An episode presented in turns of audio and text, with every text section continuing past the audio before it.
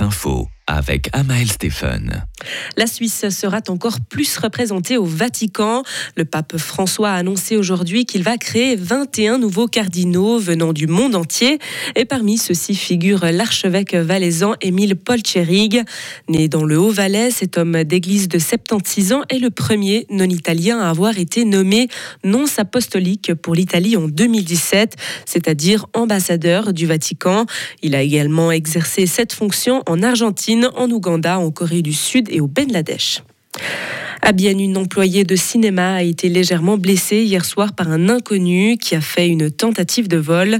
L'homme est rentré dans le cinéma et a menacé l'employée avec un objet dangereux pour qu'elle lui remette de l'argent. L'inconnu a ensuite frappé la femme à la tête avec cet objet avant de prendre la fuite à pied. Le voleur est parti sans butin. Une enquête est en cours. Près de 160 000 fans de hip-hop et de rap ont participé à l'Open Air de Frauenfeld en Turgovie. Ce festival de trois jours s'est achevé ce matin. Les organisateurs tirent un bilan final positif de cette édition du plus grand festival hip-hop d'Europe.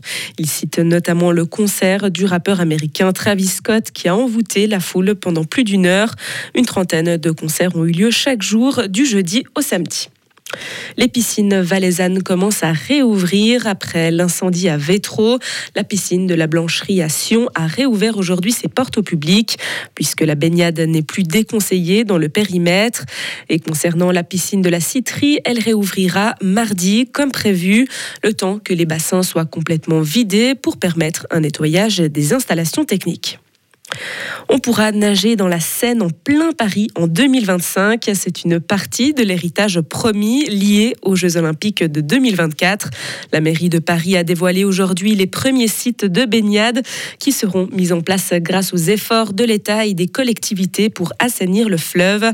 La baignade dans la Seine, qui se pratiquait déjà sous l'Ancien Régime, a été interdite à Paris il y a un siècle. Le président des États-Unis, Joe Biden, s'est envolé aujourd'hui pour le Royaume-Uni, où il va rencontrer le roi britannique Charles III pour la première fois depuis son couronnement. Il va ensuite se rendre au sommet de l'OTAN à Vilnius avant de conclure son voyage par une visite en Finlande, le nouveau membre de l'Alliance atlantique. Aux États-Unis, un petit jet privé s'est écrasé hier matin en Californie et ses six occupants, dont on ignore l'identité, ont été retrouvés morts. L'avion s'est écrasé près d'un aéroport de Los Angeles. Son crash a provoqué un petit incendie qui a rapidement été maîtrisé par les pompiers. Et enfin, l'Espagnol Luis Suárez Miramontes, vainqueur du Ballon d'Or en 1960, est décédé aujourd'hui à l'âge de 88 ans.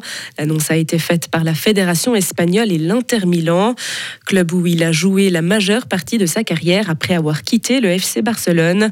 S'il avait joué de nos jours, les médias sociaux seraient saturés de vidéos de ses actions, a écrit le club italien dans un communiqué. Retrouvez toute l'info sur frappe et frappe.ch.